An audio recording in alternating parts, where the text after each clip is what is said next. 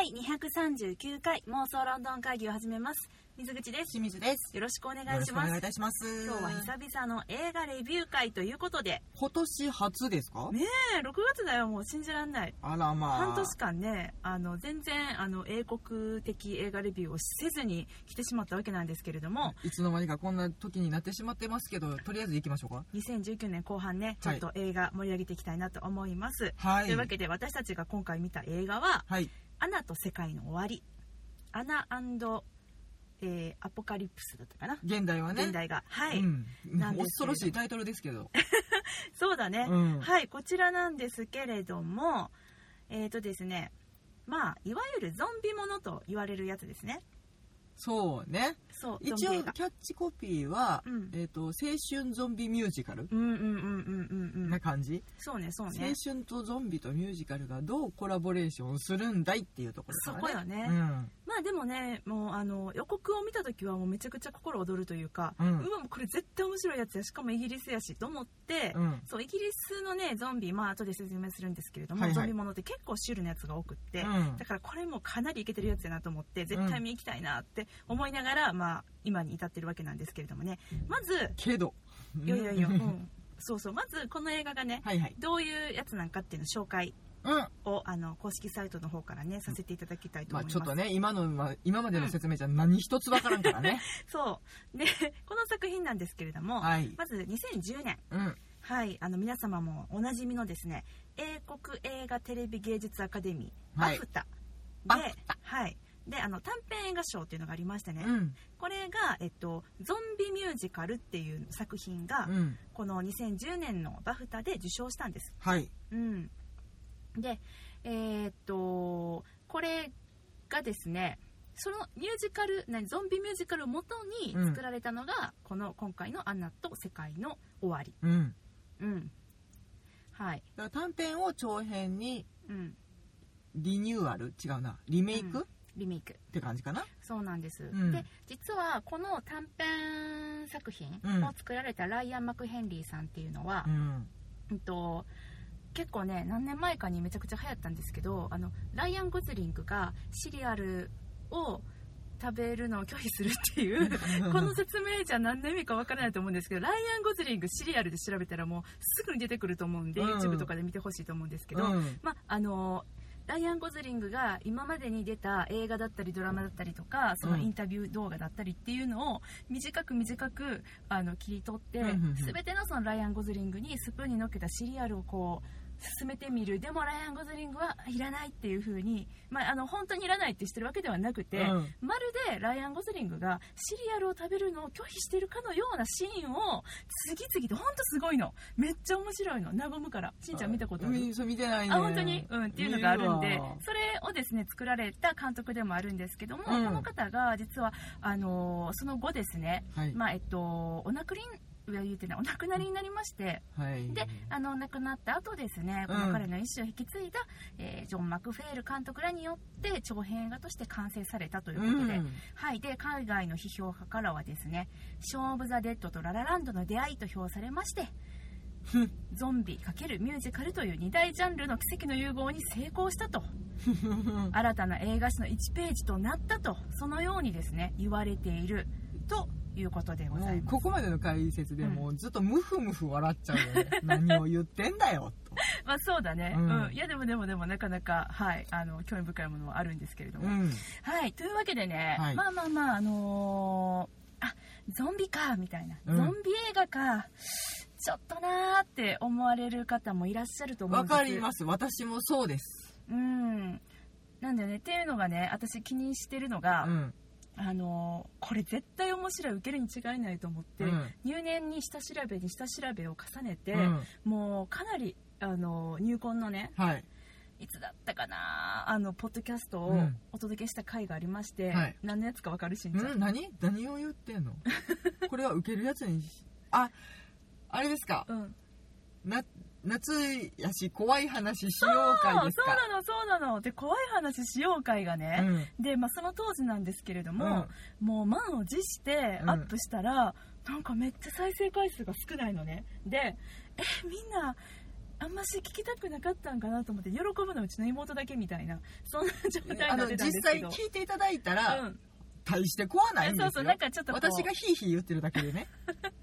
そうなんですよ。まあまあなんていうか都市伝説的なねうん。イギリスにまつわる。はい、をまああの、まあ、劇場の幽霊とかね。そうそうそうそう特集したんですけれど、うん。だからもしかしたら、まあ、あのいつもはねあの映画を見る環境になかったりとか見る予定がない方でも、うん。あのこの映画レビューっていうのを聞いてくださってる方がたくさんいるみたいで、ありがたいことにうね。んまあそれでね、少しでも興味持ってレンタルになった時に見ようかいな、うん思ってもらえたら私らも嬉しいけどね。そうそうそうなんです。でもだからあゾンビだったらちょっといいわっていう風に思ってここで、あの聞くのをやめてしまわれる方がいらっしゃるかもしれないんですが、はい怖い話は一切しませんので、はい。そこはあのご安心いただきたいと思います、まあ、この作品自体を怖いと思うか怖くないと思うかっていうのは、うん。好きか嫌いかっていうのはもうその人によると思うんですが、うん。この今回のポッドキャストは怖くありませんないよねしんちゃん。ないね、うんあの怖い話になったら私が速攻拒否しますんで 大丈夫です。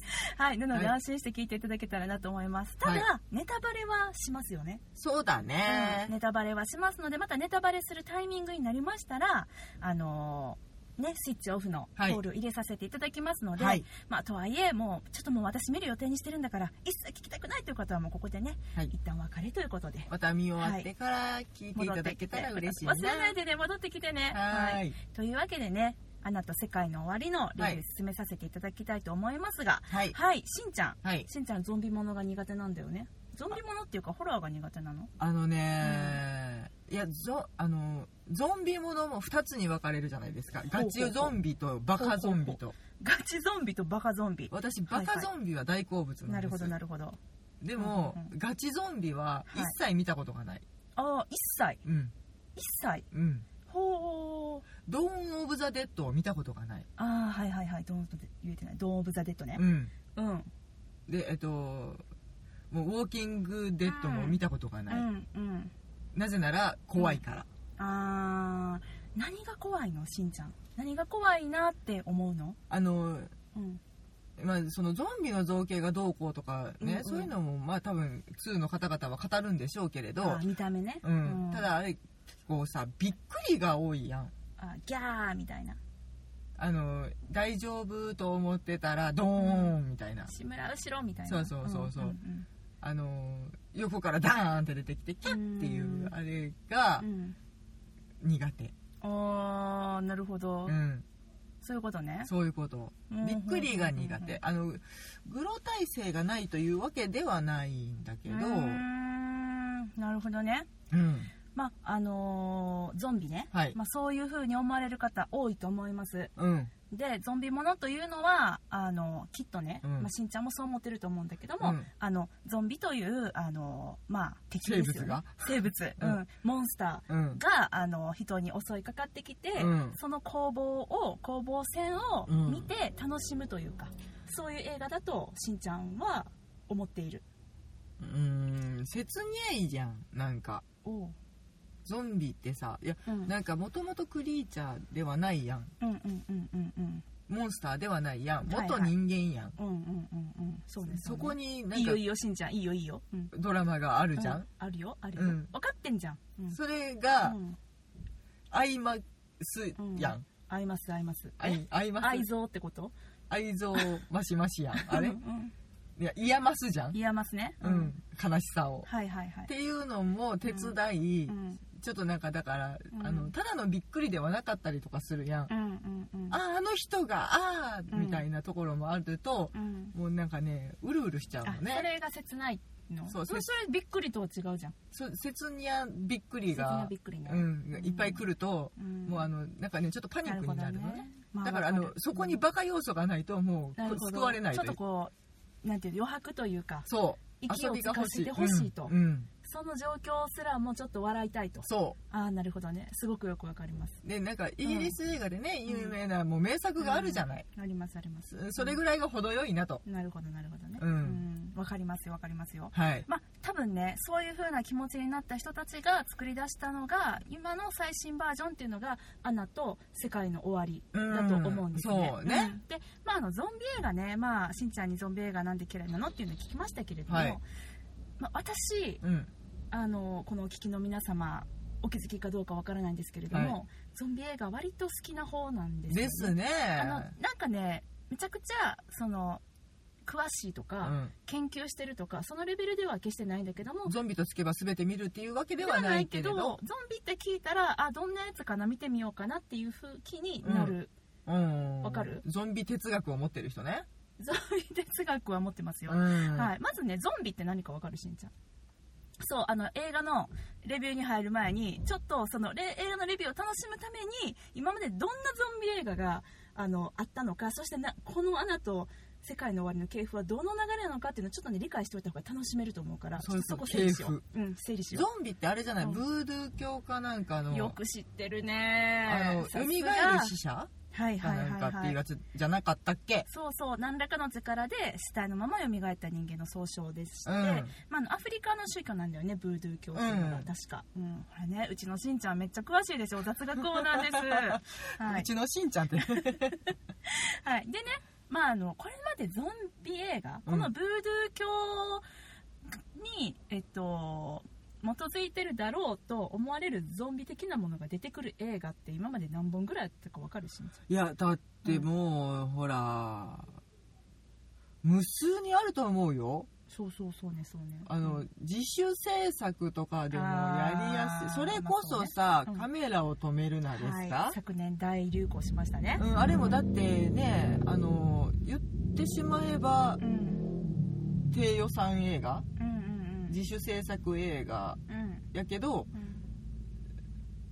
ゾンビものじゃん。だからなんか、何かを作ろうと思った時にとっつきやすい題材やと思うので、そういう人たちが世界各国に何万人いるよねっていううん。部分でう、ん。ものすごい数作られてると思そうそうそうすごいのなんか日本で公開されてるやつ、ううんまあ、ちょっとドラマとかを除いてん。映画だけでも,、うん。もう年間にねもう毎年10本以上はゾンビ映画が必ず出てるのね、うん。であのーやっぱりゾンビの流行り年みたいなのがああって流行りのこう時はもっともっと作られちゃってるし、うん。もうすっごい数あるんだけどね、うん。もう100本200本あると思うんだけど、うんうん。まあ、正確な数字は私も知らないですけど、うん。まあ、その中でもねあの私今まで何を見てきたのかなと思って、はい。軽くねうん。ゾンビあのこれまでのはい。有名な、有名と思われるゾンビ映画ね。軽く紹介するね、はい。まずしんちゃんさっき言ったけれども1978年ね。うん「ドーン・オブ・ザ・デッド」うん。こちらイタリアのジョージ・エロメロ監督の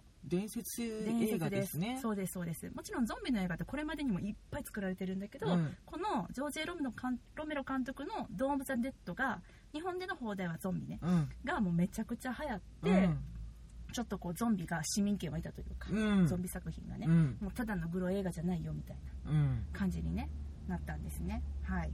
でね私その後見たことあるやつはね、うん。ペットセメタリー。ほこれはねあペットがねゾンビになっちゃうの。悲しいやつだよ。エドワード・ファーロング君がね出てくるの。うあなんかなタイトルはうん ワンってなってた。え？そうなの？違うの？わからん。何や。ワンってなってたかな？ちょっとわかんないけど。で28日後。はい。はいあと、えーバイオハザードね。ああれもゾンビか。ゾンビです。そうか。ミラ・ジョボあれ？ミラ・ジョボビッチ？うん。ミラ・ジョボビッチだってる？だね。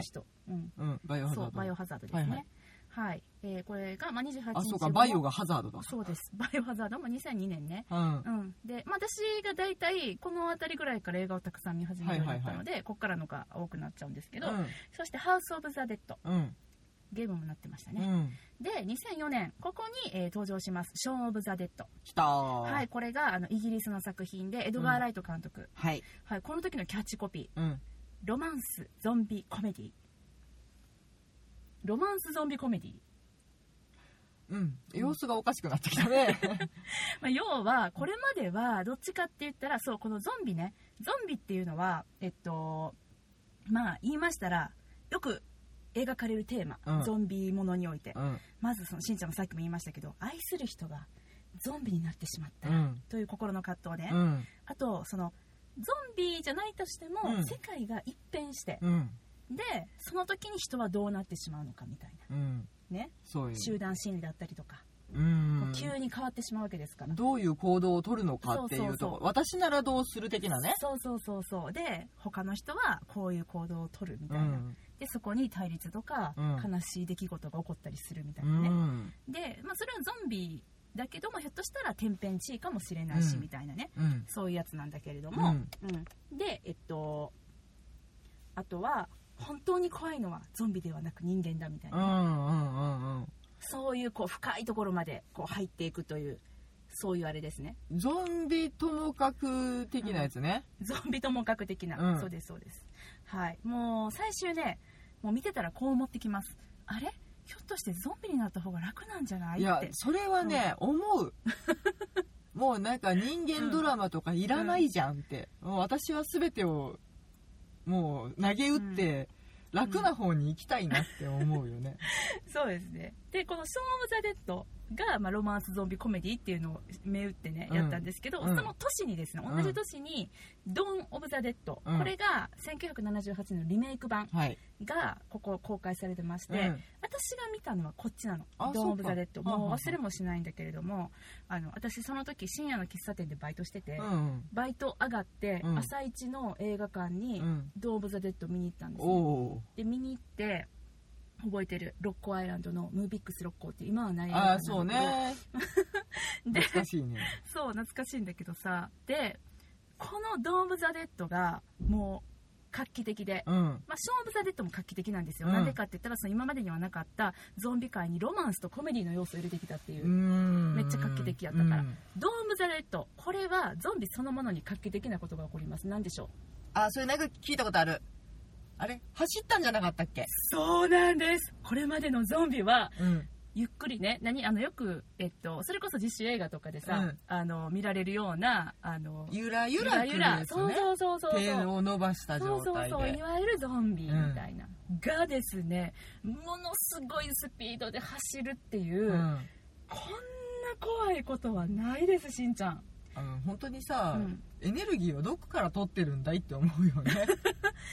いやーこれねもうなんか今まではいやゾンビ勝てるわって思ってた、うん。ゾンビに勝つ方法っていうのは、うん。いっぱい考えてきた私も、だけどこのねもししんちゃん見てないんだったら、うん。まあこれから見ないかもしれないけど、うん。もうすごくやっぱり「ドーム・ザ・デッドは」もうもうもう名作なんで全ての要素が入ってるので、うんまあ、入ってないのはまああのコメディぐらいなんだけどミュージカルも入ってない、けどこれを見ておくとちょっとこういいと思いますそれで大夫、丈夫やったらもうそのうん、その他ゾンビ映画の世界が開くわけだあね開きます開きます、ううんんここにあのだから怖さはもちろんなんだけど、うんここまで怖いとねうん人間飛び越えるねんなんかもう恐怖とかじゃないねん。ウェイ。なんかもうあれ？みたいな。私今なんでここで生きてるんだろうみたいな。怖い。うん哲哲学学じゃん感じ始めます。いやでもそれがねすごくねあの面白いの。今まで考えたことなかったようなことを考えさせてくれるっていうのがゾンビドラマの中にはあって、うん。それをねやっぱりその究極の状態じゃないと人間ってうん。そういうことって思いつかないからその疑似体験ができるわけなんだよね。で多分普通に生きてたら思いもつかないようなことをこの映画を見てる間に何個も思いつくの。でそこで私は見ながら最後にいや私だったらこんな抵抗せずにもう早く早々ゾンビになって幸せに走りながら暮らすなと思ったのそうやな。そうやな。それを初めて思ったのがこの「ドーム・ザ・デッド」見た時のゾ話ンビさんはだっうん。て恐怖を感じないじゃない、そうだよ。しかもずっと生きてて、うん。あれね別にねゾンビなんかあんまり苦し苦しんでるのかなあの状態になって何なのかな。ちょっとよくわかんないんだけ飢ど餓感はあるんやと思うねん。けど見てるとどうやら。そうだね。でも走ってしんどいとか、ないね。うん。うん。なんか怖いとかはなさそうやだからエネルギーはどっから来てんだいって話なんだまあ、けど。ちょっとそれは分かんないんだけどね、まあ、ブードゥー教のあの人に聞いてもらえたらと思うんですけど、うん、常々疑問に思ってるのは、うん。世界がゾゾンビだけになったらどうなるんやって。あだからそれなんですそれなんですよ。それがねあの私たちにうん。投げかけられてる命題なんですよあーなねる、ほどね。でこれまでのあのゾンビものっていうのは、そこに関しての答えっていうのは、ほとんど出さないの、うん。もうゾンビ蔓延してそのだからなんていうのかな解決するっていうことがないのね、うんでもこの「ショー・オブ・ザ・デッド」うん。ある意味一つのあ解決を見せます。そ,、れは何かって言ったらちょっとゾンビとの共存ってういうね、んあのこれまで何事もなかった街が,、うん。があの一変して、うん。ゾンビが襲ってくる街になっちゃった、うん。ゾンビがいっぱいになっちゃった。そして、まあ、あの今のあの友達とか、うん。彼女とかあと仕事とかを守るために、うん。生き抜くために頑張る、うん。でなんとかその、えっと、ピークは乗り越えた。っうん。てなった後にどうなったかっていうとでも、まあ、ゾンビはやっぱり消えなくて、うんねそ全滅させることはできませんでした、まあ、その辺にやっぱりいるので、うん。まあ、じゃあどうやってゾンビと一緒に共存していくかねっていうのをあゾンビのいる日常っていうのをその後つ続けていきましたよみたいなそういうあちょっとネタバレ言っちゃったんですがあのでもこれを知ってても全然楽しめるんで、うんうん楽しんでください。すいません、まああのはい、うん、言ってしまえば、うん。のんきなゾンビっていあうね。まあまあそうね。あのピースフルなね、うん。だからゾンビっていうものを、まあ、敵っていうかなんていうのかな。うんとなんなんて言ったらいいのかな？何と一緒って考えたらいい？ペット？もっといい言い方をしたらエイズみたいな。例えば。ああ病の一つ病の一つ。で、うん。まあ病でもあるやん。ゾンビってさ、うんそうね。ウイルスでだから、うん。まあでもなくなるものでもないけど共存していくことはできるよっていうのをちょっとコミカルにあの彼らなりのちょっとその愛情を持ったうん。解決策として、あのお知らせしてるのが お知らせじゃないな。完結させたのが「ショーブ・ザ・デッドうん」なんです、はい。うん。で、えーっとそこからちょっと間は飛びますけれども、うん。えーっとその次にですね、はい。またまたこれまたパワフルな、うん。えー、とゾンビ映画がはい。登場するんです、これはしんちゃん知ってるかな？2013年うんブラッド・ピットが、えーかえーとプロデュースそして主演していたんですけれども。Z のやつね。そうです。ワールド・ウォー Z ゾンビをゾンビと言わずに Z と呼ぶね。うん。ちょっと隠語的な、Z 違います。それドラゴンボールでしょ。なんですけども。はいこのゾンビですね。また新しい特徴が出てきます。何でしょうか？それわかんない。これは見てない、うん。これ怖いよ。と飛ぶ。まあ、まあ、ある意味そう、まあ、身体能力的に言うとあの走るゾンビが2004年に登場しましたよね、はい。でこの走るゾンビをですね、まあ、10倍ぐらい、まあ、うん。言ったらなんか、やばい薬決めたぐらいのあの高速移動ってこと？もう高速も高速よ。もうなんかもうモンスターターボついちゃった。ターボついてます。こうあのモンスター感が増して、うん。何よりですね、まあ、このゾンビ。ゾンビ界にははい。さまざまルールというものがあるんですね毎回、はいで、もうすいませんね。水口さんゾンビについて熱く語り出しましたなんでよさこれが分かってないと絶対アナと世界の終わり楽しめないんだあもん。のえっと全然今アナとに触れてないっていうね。はめらしてここだけはじゃめらしてもうすぐ終わるから、はいはい。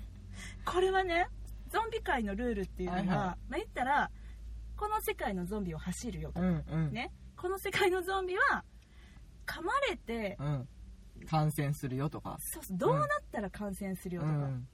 空気感染なのか傷口感染なのそうそうそういろいろあかるよね。うん。で触れたらダメなのか。よくあるのはほら頭を切り離したらゾンビ死ぬみたいなさ、なんかちょっとこう基礎情報としてあるじゃない、はいはい私たちの中に、このワールド・ウォー Z のすごかったのは、うん。噛まれたら12秒後にゾンビになっちゃうの。しかもものすごい凶暴なそうはいやスピードがめちゃくちゃ速いっていうのがワワールド・ウォー Z のあのすごいあのなんていうんですかね新しいゾンビの形だったまずね。ね。でかつこの映画のすごいところは、うん。なんとですねこれまで、まあ、ある意味タブーに近かった、うん。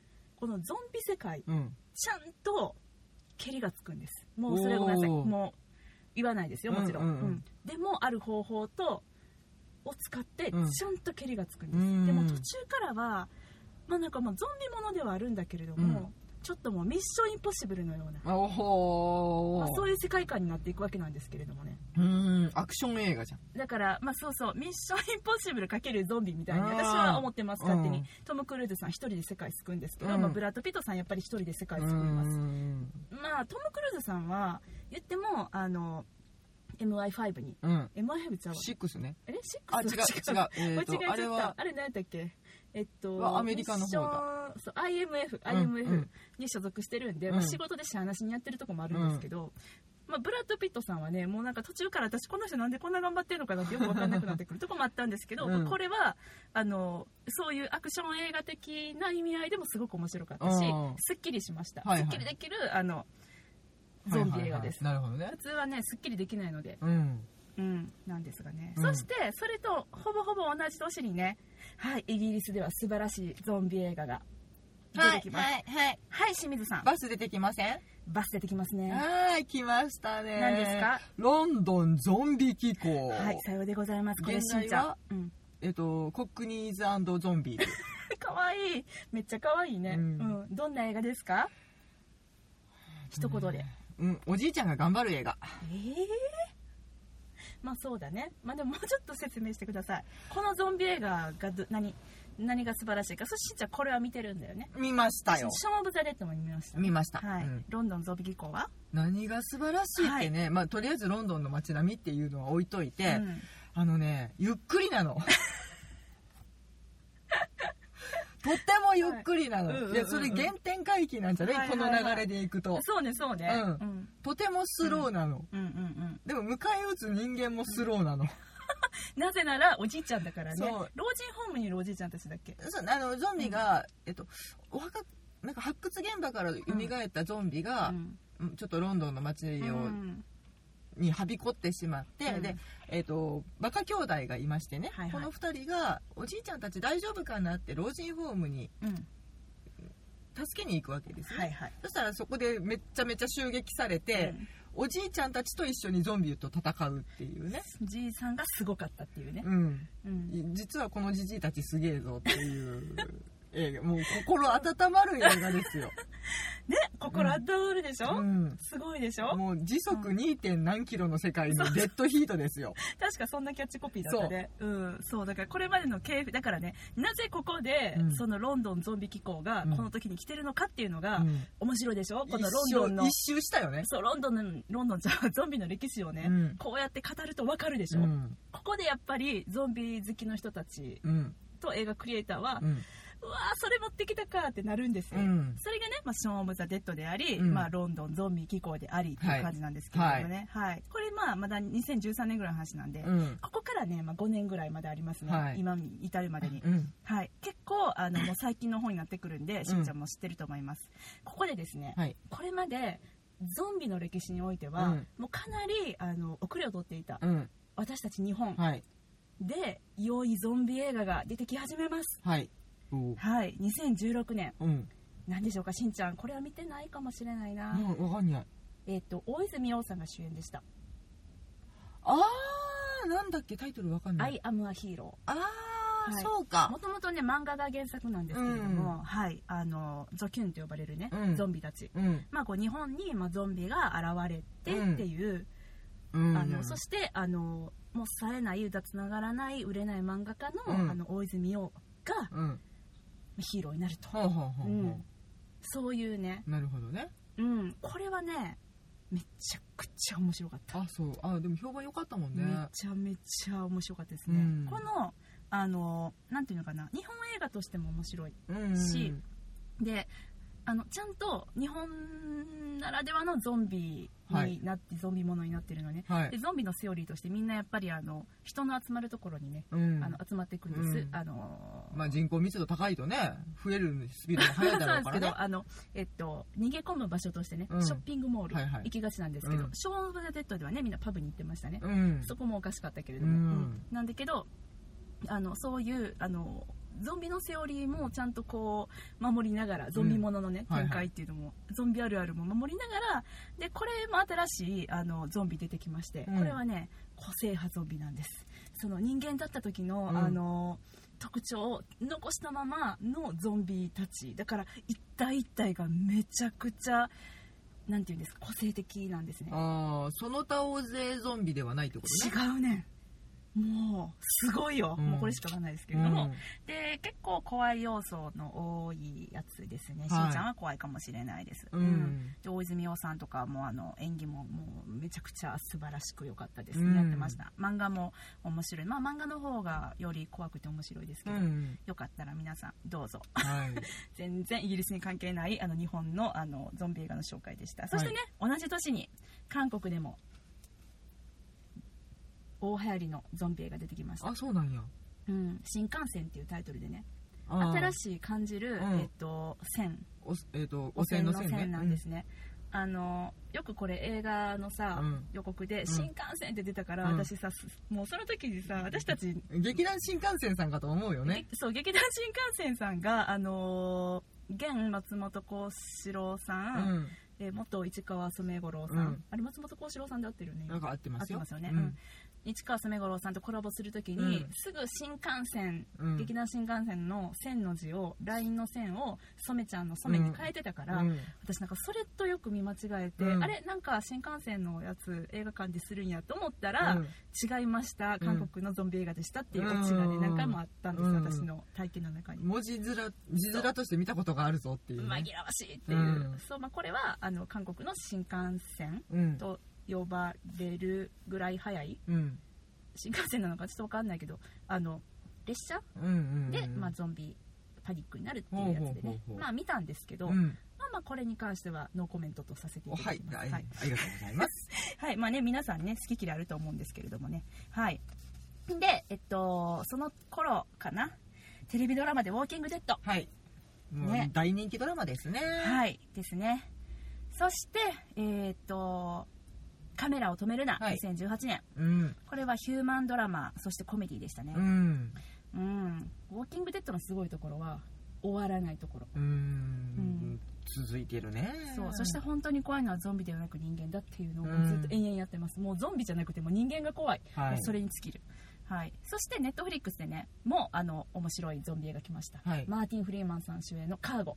ああそうか。これはね見れないそう。怖い」にゃ自分がこれもゾンビ界のルールっていうのがあって、うん。あのこの映画ならではのね、うん。噛まれたら72時間でゾンビになっちゃうの、うんうんうん72時間後に、うんうんうん。であの自分奥さん死んじゃって自分しかいなくって、うん。ちっちゃい1歳の女の子がいる、うん。その1歳の女の子を自分が72時間後にゾンビになってしまう状況でうん。どうやって守り抜くのかっていう、うん。そういう映画でございます、うん。ドラマやね。ドラマです。まあまあまああのもし興味がおありの方は見てみてください。ネットフリックスです。はい。っていうですね。はい皆さん。ここまでよくぞお付き合いいただきました。うん。ゾンビで30分語ってんねん。おい。お い穴行き穴行きじゃねえや。穴世界にたどり着くのかい。今ここにやってきます。そして2019年です、はいアナと世界の終わり、はい。来ましたね。はい。ここまで皆さん聞いたら、うん。この映画がどういう位置づけなのかっていうのがよくお分かりになったかと思いますけれども、はい。つまりは、えっと、ゾンビ映画にですね、うん。初めて。歌とダンスが入ったね。そう。そして青春の要素が、まああのラブコメディはあのラブの要素は「ショーン・オブ・ザ・デッド」でありましたけども、うん。青春の要素が入りましたね、はい。学園ものですから、うん。学園ゾンビミュージカル。うん。うんですね。さあ。はい。というわけでここからですね、はい。スイッチオフの時間がやってまいりました、はい。ネタバレであの参りますので、うん。皆さんねあの聞きたくないよっていう方は。ここまでゾンビトークを散々聞いてくださった方ありがとうございました。本当にありがとうございました。はい。はい、あのアナと世界の終わりどうだったかっていうのを話していきたいと思います、はい。では皆様スイッチオフ。だから皆様言うたらみんな切っちゃう。じゃあね。じゃああの聞きたくないよっていう方、はい。スイッチオフ。よろしいでしょうか。はい。はい。アナと世界の終わり。うん。うんえー青春ゾンビミュージカル、はい。これねしんちゃんあの感想を細かく言っていく前にうん。聞きたい、はい。あの10点満点だったとして、うん。何点？うーんとね。なんかそういう方式に変えてみようかなと思って。話しやすいかなと思って、何点？うん、うーん7 7ね、うん。うんうんうん、私は6おおいや私も6か7かであー本当に、迷ってたううん。ん、6です。はい。はい。というわけで、はい。今から私たちが6と7をつけたはい。ね、いやあのね、でもうん、ね、面白くなかったわけではないの決して。うんうんうんうんうん。うん。わかるわかる。いいとこから行こいいとこ行きましょうか。いいとこから行きましょうか。まず、うん曲が死ぬほどいい。うめっちゃいいよね。最高に良かった。エモーショナルなのとっても。あの最初のええっとね1曲目2曲目、3曲目まではもう最高に気持ちいい。その辺りまではうん。正しくミュージカル。あそうそうそう。不穏な空気はあの醸し出してはいたけれども、うん。正しくミュージカルね。学園もの。うん。うんううん、うん。ん何を見てるんだよ私たちはっていうぐらいに。そうそうそうでなんかあのーこういうねゾンビものとかってさ、うん。もうゾンビが出てくるって分かってるやん、うん。分かってるから、まあ、言ってしまえば「はよゾンビ見せろや」っていう「うん。はよ展開しろや」って気持ちにあのなりがちなんだけれども、うん。でもこの作品はあのそのゾンビもののね、うん。宿命と言ってもいいんだけれども、あのゾンビ早くことを起こしたいんだけれどもドラマを見せるために、うん。最初に登場人物たちの背景をうん。描いておかないといけないっていうその葛藤がねうんあのでそこの登場人物の描き方が下手くそだったら、もうみんなそこですぐ断念しちゃって、うん。見なくなっちゃうしかといってちゃんと描いてなかったらその後のゾンビパートが全然面白くないものになってしまうので、ちゃんと描かないといけないんだよね、うん。これを素晴らしい曲とともにお届けしてくれるとなんかさうん。だから本当に見始めてしばらく経つと、うん。私ゾンビものってことを忘れてて、うーん。何見に来たんやろ？なんかん。いいミュージカル見てるって、いやいいミュージカルでしたね。みんな歌もねうまくて何この素人みたいな感想。いやなんうか、ん。そこにあまり期待せずに見に行ってたらあなんかめっちゃ曲もいいし、ーうん。なんかダンスも結構よくって。で、うん。あの私が何にまず感動したかって、はい。私がすごく好きな、うん。まあ、あのイギイギイギイギリスで。イギリスのね、うん。劇場でな、うん。あの私が何に感動したかって、うん。踊れるおじさんおばさんたちのかっこよさ。あはいはいはいはい。そうね。普通のおじさん、おばさんにしか見えない人たちがとてもダンスが上手でっていうのを、例えばビリー・エリオットだったり、うん。キンキー・ブーツでうん。感じたっていうのの映画版がそこにいたわけですよ。ん。もう学生たちがうん。ブワーって踊るのはうん。ある程度予測がつくけど、うん。その中に紛れて踊ってる食堂のおばちゃんだったりうん。先生だったりっていうのがすごくエモーショナルでうん。そこにまず私は感動した、わかります、うん、だからね。ゾンビものってことを忘れてた、最初ね。うん、最初の3曲ね「ブレイクアウェイ」っていう曲と「うん。ハリウッドエンディング」っていうのと、うん。あとはあの「ターニング・マイ・ライフ・アラウンド」っていうね、うん。あの朝投稿していくね。あの、まああの、うん。ウォークマンで曲を聴きながらうん。もうね走りながらうん、歌うみたいなね。そうそうそうそうそのね3曲ね、うん。特に最初素晴らしかったですうね、ん。曲がめちゃくちゃ良かったね、はい。うんうんうん。あとねあの演じてる人たちその有名な人っていうのはあのそんないなかったんですけど、うん。えっと、年配の、ね、方たち以外は。うんメインのキャラクターっていうのはみんな本当にまだ全然新人っていうか若手ちゃんそうなそうそうそう感じねみんな良かったよねすごい、うん個性があったしうん、うんなんかすごく頑張ってるなって感じが伝わってきた、ね。でキャラのねあのえ作り方もすごくあの良かったので、うん。あの誰が誰かすぐ分かったしそうね。うん分かったしスッと入ってきたうん。なと思います、うん、主人公のエラ・ハントさん、うん。アナ役。うんの方はあのちょっとあれだね。アン・ハサウェイみたいな感じの。べっぴん。可愛かった。うん。うん、ハンサムなね。うん。そうそうそうそう。ですね。あとあのちょっと中性的なあの役柄のうん。女の子なんだけれどもあの男女とかちょっとからかわれたりするあのプラチナブロンドのショートカットのめっちゃ可愛かった、うん。あのこのなんか歌声がすごいね。そうちょっとハスキーボイスで、うん。低サラ・スワイヤーさん、うん。低音から高音までとてもうん。特徴的な声で。そう。うん。この方カナダ人なんですけど、うん。あの英国公立スコットランド音楽院を卒業されてまして、うん。なんとねこの方が劇中の振り付けしてるんです、うん。だからすごく多彩な方だよね。そう。めっちゃ可愛いダンスもすごいなんかうん、なんていうか学生っぽい感じ元気な感じ？うん、の今ど今時な感じだった、うん。今時な振り付けの、うん、まあ、でもまあグリーンポっぽい感じはあるんだけどね、そうね、うん、そう。なんだけれども。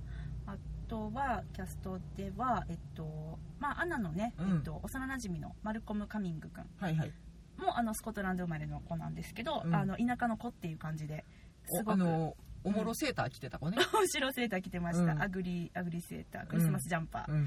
見てましたけれども、結構この子も多彩な方みたいで、うん。あのエディンバラフリンジフェスティバルとかにも出たりとかして、うん。その演劇活動をあのうんうんうんうん。してて。これがね長編映画デビューってことなんですけども、私が気になったのはそのさっきのあのプラチナブロンドの子もそうだし、うん。あとね見た目的にはねこの、えっと、アナのお友達のこの彼氏だったクリストファー・ルボーさんが演じるクリスか、うんうんうんうんうん、この人？うん。うん男前やったよね。この人ちょっとあの人似てるよね。あの名前が出てきません。で 頑張って。ダンケルクにも出てたうんとうんとさ男前の 1D の？違うよ。ワあンピーの子はえっ、ー、とえっ、ー、と分かった分かったな分かった。えっ、ー、とえっ、ー、とダークナイトに出てた人。えっ、ー、と。えっ、とね。それこそ28日後に出てた人？あれ？違う、えっ、とね。えっ、とね。ちょっとま、待って、なんでマイケル・ペイリンって来たんやろ？それは違うよ。それはモンティ・パイソンだよ。キリアン・マーフィー！それあはあすっきりしました。そうキリアン・マーフィーにちょっと似てなかった、うん。そう28日後に出てます、うん。はい。綺麗め。ふうそうっていうねちょっとあの男前な男前さ予備軍がうん。おりましてね、まあ可愛らしい子だったんですけれどもね。うん。うん。いやなんかね、うん。その学生たちが、うん。まああのちょっとうん敵対する子も含めて、んキャラがすごく立ってたなっていう、そうこの敵対する子うさ、ん。あれねベン・男ウィギンズ君うん、ニック役の、うん。そうちょっとあのチャラ男の役の子なんですけどもちょっとなんかプエルトリカンな感じ、プエルトリカンってこんな感じか。わかんない。なんかちょっとそうん。ちょっとワイルド系、うん、ワイルドワイルド、うん。彼ね次また私たちすぐ見ることができるんですよ。ええなんとナショナルシアターライブのうん。次回作、あナショナルシアターライブジャパン、はいはい。ジャパンの次回作、はい。アントニーとクレオパトラ、おおえーレイフ・ファインズさん主演ですけれども、うん。こちらにもですね、えっと出演しているおのですね。ー。ちょ何役でかは私わからないんですけれども、うん。楽しみにしとこうと思います。はい。皆さんあの彼出てきますんでね。要チェック要チェックでございます。男前やったね。男前だし歌もすごいうまかった、うん。あのちょっとさなんていうの？あのウエストサイドストーリーみたいなね。あったやん。ショッピングモーそうルだね。そうそうそう俺俺た俺は街で一番のなんかクラスで一番で一番のの何？勇気がある男だぜみたいなそうそうそうそう。しょっぽい歌なんですよ。そうゾンビなぎ倒すぜみたいな歌、うん。なんあれがちょっと。意気揚々と歌う感じがバカっぽくてね。でもこのあウエストサイドストーリーみたいやなって思って私見てたら、うん。なんとこの音楽を担当してらした今回のね、はいはい。うんとロディ・ハートさんとトミー・ライリーさん、うん。はい、このですね、えっと、映画とテレビの曲作りを普段されてるそうなんですけれども、うん。こここの方たち今回この「アナと世界の終わり」の曲を作るにあたってあんまりそのミュージカルに実は詳しくなかったんだって、うん。であのここの東西のミュージカルをね作品を見れる限りのものをすごいもう見尽くしたらしくって、うん。そしたらあのえっとウエストサイドストーリー、はいお気に入りなんだって。うん。だからちょっとその影響が出ちゃったかもねって書いてて、うん。あ出てる出てるってでちょっとほっこりしました。うんあの可愛らしい。練り歩く感じね。そうそうそう悪い子たちが。そうそうそう。あの、なんだっけシャーク団とさなんとかジェット団。ジェット団のあの対立のあの、ナンバーの雰囲気に似てるよね。うん。うん。そうそうそう。っていうね感じなんですけども。あのサンシャイン歌声が響く街では音楽の監督補佐を担当されてたそうですね。このおおお二人かど。ちらかがちょっとわかんないです。サンシャインにで噛んでたんですうねんみたいです。まあねちょっとこれから注目の音楽家さんではないのかなと思いますけど、なんかねちょっと音楽的に言うと全体的にななんかこのちょっと懐かしい感じの、ね。なんか昭和感漂う感じ。そうそう。昭和やね、ううん。ん平成でもなければ昭和、うん。ちょっとピコピコした感じもあったりとかして、うん。だからそういうところが、うん。まあ良くも悪くも低予算ってあ感じ。それは感じますあのー感じます、うん、あのフルオケとか使うんじゃなくてちゃんと自宅でそうそう打ち込みで作ってる感じ。だからちょっと音の重なり方とかは薄っぺらいところはあるなっていうのは否めない、まあまあ。まあまあまあなんかその感じとこのハイスクールな感じがちょっとよく合ってるっていうか、うん。コメディチックなところも合ってるなってういうん感じはありますね。うん。ですね。あとはしんちゃんきっと私この人好きなんじゃないかなと思ったんだけど、うん。キャストさん的にはさ、校長先生。うん。しんちゃんめっちゃ好きなんじゃない？うん。ポール・ケイさん。うん。有名な方なんだよねいやもうめちゃめちゃ出演作多い方ね。ゲームオブスローンズも出てらっしゃるってことなんですけど私今見てるんですけどちょっとまだ出てきてるのか出てきてないのか気づけてないのかちょっと全然わ私からない。気づけてない気がするんだよな、うんあれはちょっと人が多すぎてね。うんいやでもうんななんというか個性派なそうそうそう。彼がまあ今回のヴィラン的な位置づけをうん。もう一人であのうん。担っていたっていう感じなんですけれどもね。あとまあお父さん。はい。はい。お父さんマーク・ベントンさん。よかったね。はい。あのもう彼もすごく有名なあのイギリスで実力派の俳優さんなんですけど、うん。あの河合さんがねあのああ可愛い良平さそうんそう河合良平さんお世話にながってます。お世話になってます。あのすごい今めっちゃ一押しのドラマって言ってるのが、うん。シェイクスピアとハサウェイの事件簿っていう BBC ドラマあるんですけどこれ D DTV で見れますよ。DTV で見れるんだよ、今うん。あそうなの？見た？しんちゃん。まだ見てないの。お気に入りに入れてるあの本当に。うん。なんですがこれで主演を務められてるそうなんですね。そうなんだ。そうなんです。お父さん役。あー見よう。ん見てくださいね。とっとと見よう。ん。でもイーグルジャンプも出てるそうなんですけどうん。うオリンピック委員会の人かな？うんそれなんどこに出てなんかなとか思って、うん。まあまあでもいろんないろんな映画に出てらっしゃうんうん。うんうんるあの方ですね。いやよかったうん、っていねうねあの面々のはい感じなんです。キャラクターもすごく本当にみんなよくて、うん。い今ねいいところ言って言ってますよ。うん。いやだからそういう方々だうん。からその校長先生しかりうん。えっとお父さんしかりもうん。中盤でいきなりうん美声を発揮したりするわけですよ。美声ね。うん。素晴らしかったね。うん。でなんかうん。ミュージカルって分かって見見始めてるからうんもう歌には慣れてんねんけどうん。お前も歌うんかいうんうんうんしかもうまいんかい。お父さん特にね。そうねそうね。まあ校長先生はちょっとあの面白な方に持っていってたのでまあまあ情そうだね。けない歌声でね見せてはったでもけど上手やねやっぱりああいうのをちゃんとそのなんていうのかなやりきれてるっていうところ。その声を出すために、えっと、前段階で怖い人を演じきってるとかっていうのはすごいなと思った。そうですね。うん、うんうんうんうん。いかがでしょう？えっ、と、ここまでいいとこね。ここまでえもういいとこないのしんちゃん。え、水口さん、ない。あ、じゃあいいんじゃないですか。私、うん。はい。うんいいよ。いいよしんちゃんから行き。何が？この後の話。あ、この後の話。うん残念ポイント、う、うん残念ポイント。ーんとね、そうね。私だからねあごめんごめん。これ6点の内訳何かって言ったら、えっ、と歌4うん。キャラ2うんぐらいなんです、はあはあ、ゾンビ要素は水口さん的には？ああゾンビねゾンビ考えてなかったんかい。いやあのね私実はこの作品をあの、まあ見ながらねうん。あのやっぱりこの数々のゾンビ作品がこうね流れてくるわけです、私の頭の中をね、でまああの言いましたよねこうゾンビ界のルールまず、うん。どうどうやってどうなったらゾンビになるのか、うんどうすればゾンビを防げるのか、うん。みたいなのうん。について一切描かれていませんでした、うんだからこの映画を見るにあたって、うん。そのあの生き物が何なのかっていうのを、うん。お客さん知ってるよねっていう前提で始まってるんですけど、うん。それは実はねだからねすっごい甘いのあの、ごめんなさいゾンビのところ入っていくけど、うん。人によってゾンビになるあの速さがまちまちねうまずね、ん。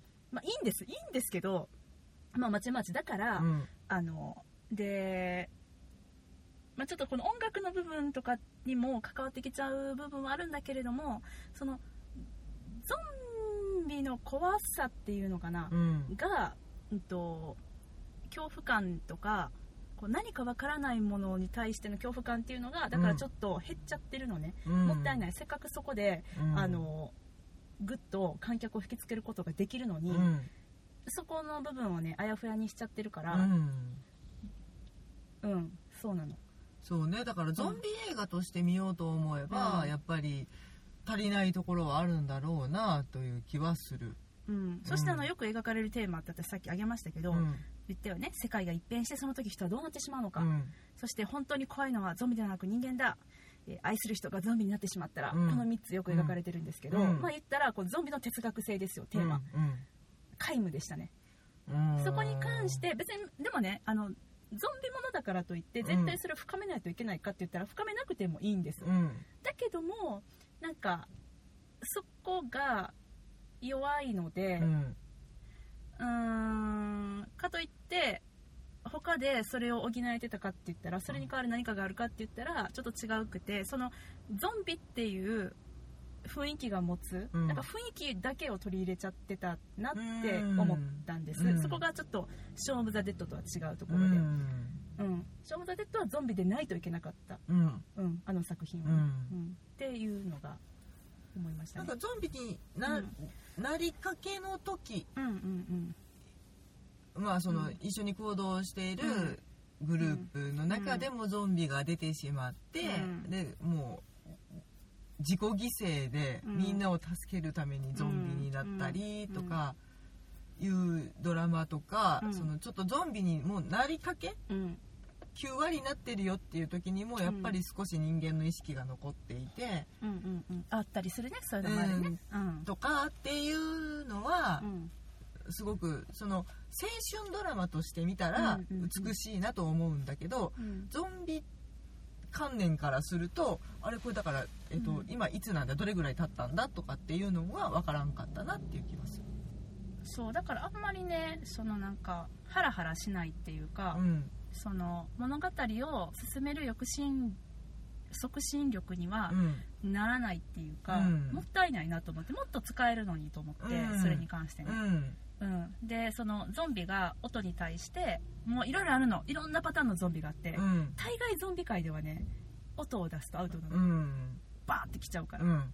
うん。音は察知するんだね。そうそう。だけどまあ今回ミュージカルだから、うん。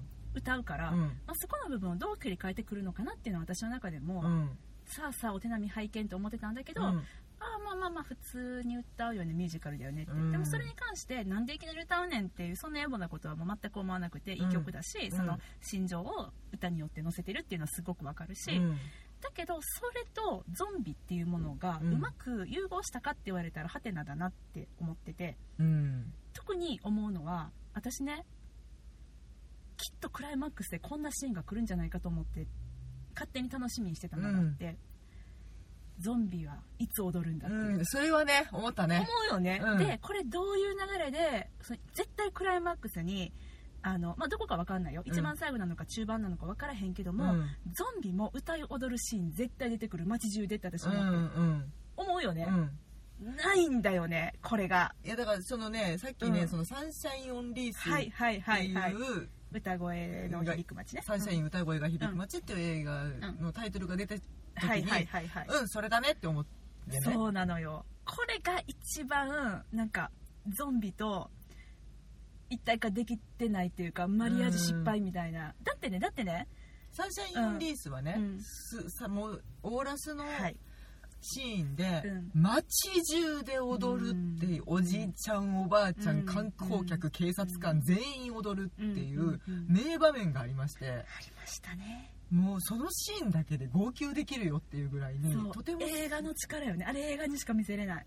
あのデクスター・フレッチャー監督、ねもうすぐロケットマンもありますけれどもね、あの、うん。ボヘミアン・ラプソディで、まあ、後半う監督したね。取り最後取りまとめた、うん。今一番ホットな監督です、うん。になられたね、うん。うん。びっくりだけどもともとねとても有力、有え有能な有能な、実力派の俳優さん、はい。俳優さんなんだけどそうですそうです、えそうその方が作っうんたので、もう本当に街中が踊る。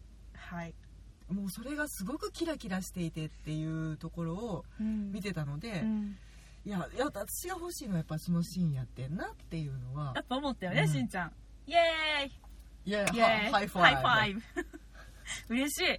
でもそれで本当いつ来るかなって待ってて、うん。で、まあ、来なかったとしても、うん。まあ、いいねん別に。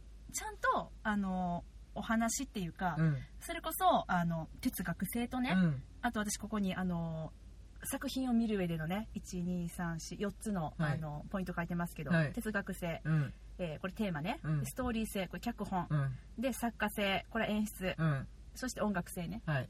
今回まあ音楽は素晴らしかった。でもうんそれ以外がちょっと平均よりは下回ってるなって思ったんです。なんとく、なくね、もったいもっない、たいないもったいない。なんかあのーただ見方を変えると、うん。見方を変えるとねあの時期がクリスマスだったじゃない、うん。であの英国のクリスマスムービーって。クリスマス。ムービーって。あの英国ではね、うん。クリスマスシーズンに公開になってたのね。そうそうそうそう、でえっとクリスマスムービーって割とこういう感じのなんかちょっとこうゆるいゆるいって言ったらいいのかな、うん。いい意味でなんですけど、うん。が多いというほっかこりするというか。そうそうそうそう。そう思ってみれば、うん。とってもあのいいというか、うん。ね家族であの一家団らんしながらね、うん。まあ、ゾンビどうかと思うんだけど、うん。まあ、でもゾンビものの中でも比較的あの緩いというか。まあだからお子様が見れるゾンビかな、そうねそうね、うん。そんなにグロくなかったしグロまあゾンビものね造形はグロいんだけどなんかそのあんまり何グロテスクな殺し方とかっていうのを見せるのは意外と少なかったりするんだけど、うん。まあ、今回どうだろうね、まあ、グロいっちゃグロかったかな。子供は怖いかもしれんけどでもでもでもでもあのそんなにあの教育に悪いほどじゃ私ちょっと犯されちゃってんのかな、うん、うんよこよろしくはないよろしくはないな。そうだよね。うん。そうだよね。やっぱり。あでもね、うん。あいいとこ思い出した。あ何何何？キャンディーケーンで戦う女の子を初めて見た、キャンディーケーン。あれはねめっちゃイケてたね、うん、見た目。うん。しかもアナのあの制服着てるんだけどさ、うん。高校生、うん。イギリスの高校生やから。パンツルックだったでしょ、うん。あれも可愛かったね。でうん。モッツコート着て、ううんん、あれでででっかいキャンディーケーン持って戦う女の子だよ。そうそうそうそう初めて見たわいや可愛かった。ううん。ん、そうね。最後ね。長い髪の毛キュッと縛ってね、うん。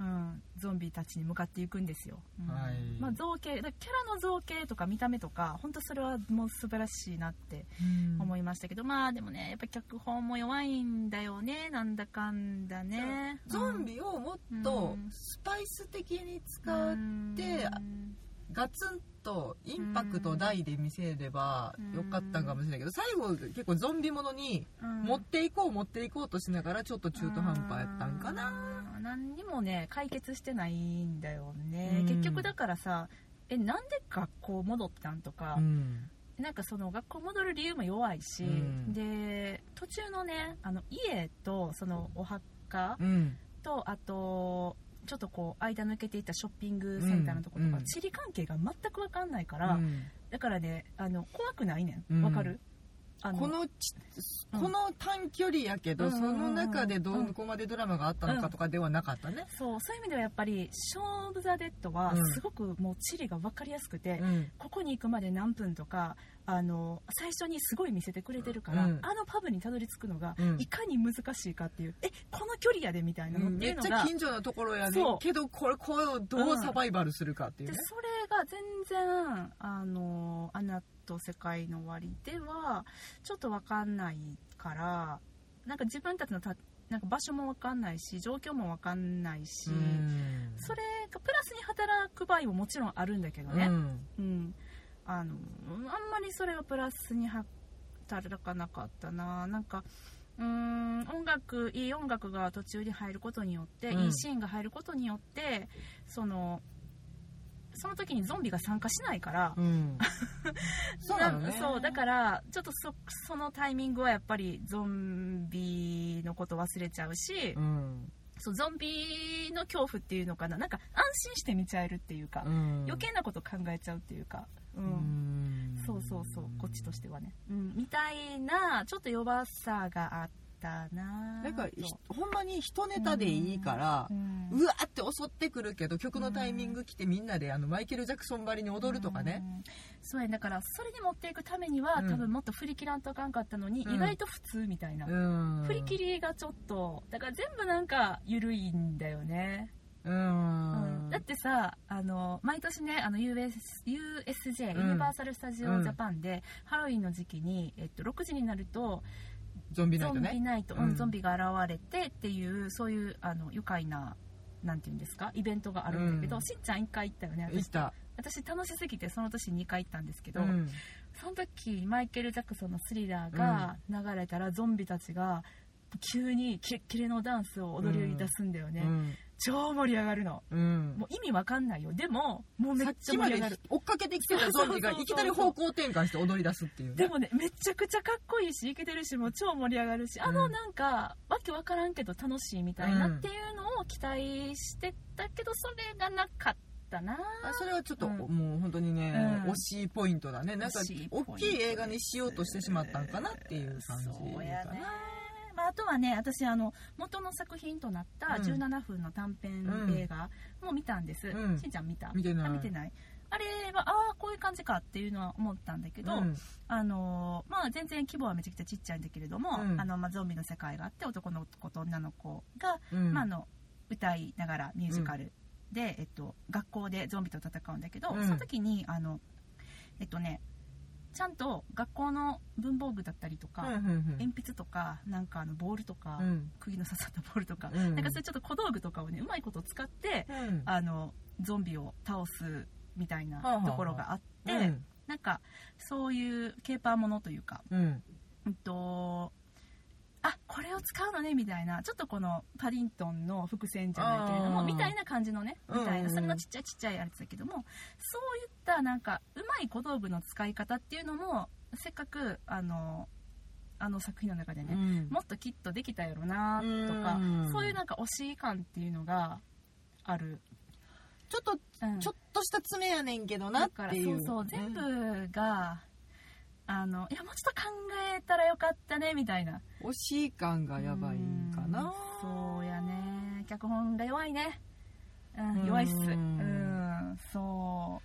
まあでもねこれ私次の展開はできると思ってて、うん何かって言ったら、うん。まあ、2とかじゃないんやよ、うん。あのねこれ絶対もう普通に舞台でミュージカルにしたらいいとうん思った、うん。やったらもっと多分小ネタに走れる。走れるしゾンビ踊れるね、うん。なんか中途半端に世界線を守ってしまったがためにゾンビが踊れずに終わっちゃったから、うん。もったいないから、ゾンビって踊りたい収録みたいになってるね いやゾンビを踊ってもらわないと、うん。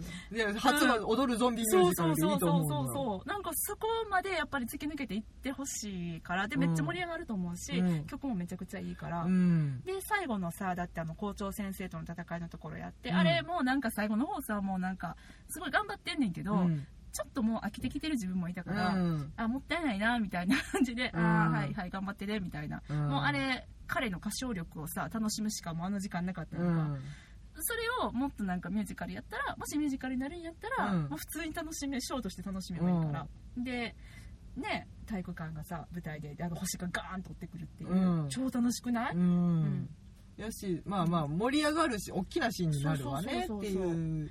だからミュージカル化したらもうちょっとなんかあのいい感じにケレン味たっぷりのうん。作品になるんじゃないかなと。特にあんまりテーマなテーマっていうか脚本詰めなくてもね、うん。ミュージカルにしたらちょっといけるバカ芝居にしてしまえばいい、うん、うん、そんなだからあのさもう、うん。いやよかったとこもう一個見つけた。おオッケーオッケー。言っとこう。ペンギンさん。